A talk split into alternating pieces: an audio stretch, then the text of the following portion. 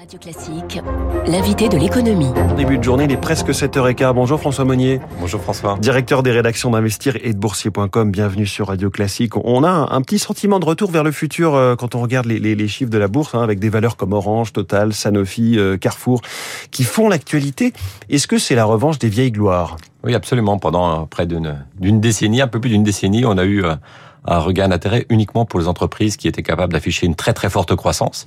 Et là, les investisseurs ont changé d'avis, en tout cas changé de position, euh, puisque maintenant ils se mettent à, à s'intéresser aux entreprises sous-valorisées, mmh. mais offrant de, de, belles visibilités.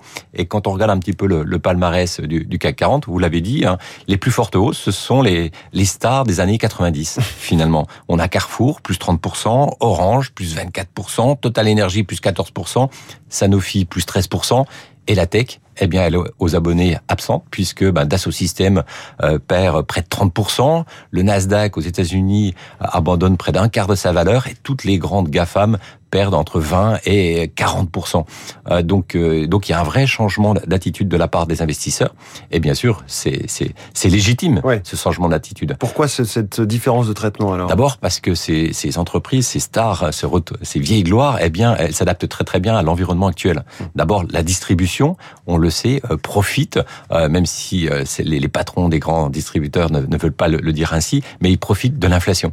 Donc l'activité va être très très bonne dans, chez grands acteurs comme comme Carrefour. Les télécoms, dans un univers où on, on, on, redoute une récession, eh bien on a des revenus récurrents. La santé, c'est acyclique, ça dépend pas du tout de la conjoncture économique, et donc les investisseurs apprécient.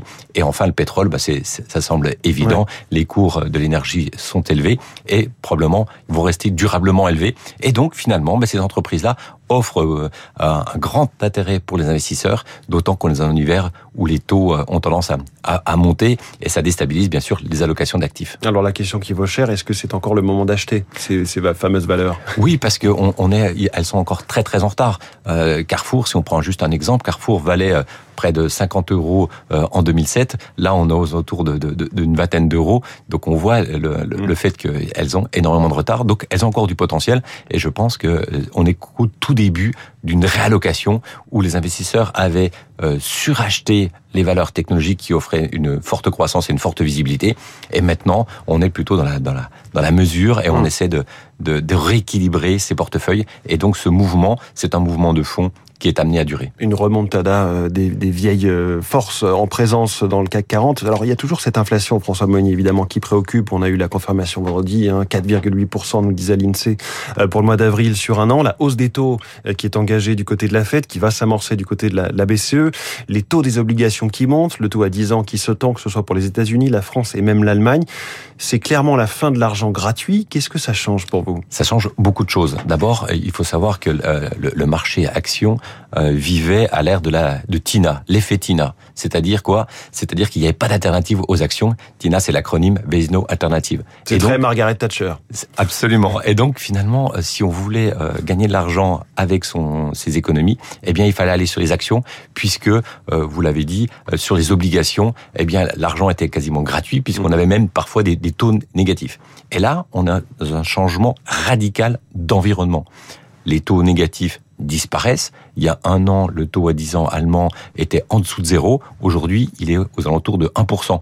Euh, le, les taux à 10 ans euh, aux États-Unis, eh bien, on est passé de 1,7 à 3% En France, on est passé de 0 à 1,45. Donc, on voit que les, les taux d'intérêt retrouvent, je veux dire, des niveaux euh, normaux hum. qu'on avait complètement l'habitude de, de, on de voir. oublié, mais c'était ça la norme. Absolument. Et donc, ça provoque, bien sûr, de, de, de forts mouvements dans le patrimoine des, des, institutionnels, puisque les obligations, eh bien, retrouvent des couleurs. Et donc, finalement, il n'y a pas que les actions comme solution. Les obligations se remettent à avoir euh, un regain d'intérêt. Et ça, ça, ça, provoque bien sûr des grands mouvements. Et donc maintenant, il y a une alternative. Et donc euh, pour les actions, ben, on va choisir que les plus belles ouais. et non pas toutes les actions. Et donc là, on va avoir un, un véritable tri. Ça, c'est le premier point. Et le deuxième point, euh, il est, il est fondamental, c'est que ça met à mal les crypto-monnaies les crypto-monnaies, c'est euh, c'est c'est de l'argent pas gratuit, mais c'est de l'argent virtuel quelque part qui a qui a fleuri sur euh, les lendemains de Lehman Brothers. Au lendemain de Lehman Brothers, toutes les banques centrales ont injecté énormément de liquidités sur le marché. Et à un moment donné, il y a des investisseurs qui se sont dit, mais est-ce que le dollar, est-ce que l'euro, est-ce que le yen, c'est pas finalement de la monnaie de, chaîne, de singe, puisque euh, les taux sont négatifs, donc on peut se dire que ça vaut plus rien, et on en fabrique énormément. Maintenant, cette époque-là est résolue. Euh, les Américains vont retirer de l'argent qu'ils avaient fabriqué pour le détruire. Hum. Pareil en Europe. Et donc on revient. Les banques centrales vont réduire leur bilan. Elles réduisent leur bilan en récupérant de, la monnaie. Et donc maintenant, ça redonne de la valeur, redonne du lustre au dollar, au yen, euh, euh, à l'ensemble des monnaies, à l'euro. Et donc finalement, bah, comme il y a des taux qui redeviennent euh, élevés, eh bien ceux qui pensaient que les crypto-monnaies, le Bitcoin, ça allait pouvoir remplacer des dollars qui ne valent plus rien puisqu'on en fabrique énormément, eh bien se trouvent pris au piège. Résultat, bah, depuis le changement d'attitude de, de, de la Fed, on avait eu un, un Bitcoin qui s'échangeait aux alentours de 69 000 dollars, et maintenant on est revenu vers 30 000 dollars. Donc c'est perdu plus de la moitié. Oui. Plus, plus de la moitié. Et ça, c'est ce, ce, ce changement de contexte, il est amené à durer. Ça veut dire quoi? Ça veut dire qu'aujourd'hui, acheter une crypto-monnaie, on peut plus spéculer sur la crypto-monnaie du fait des taux d'intérêt.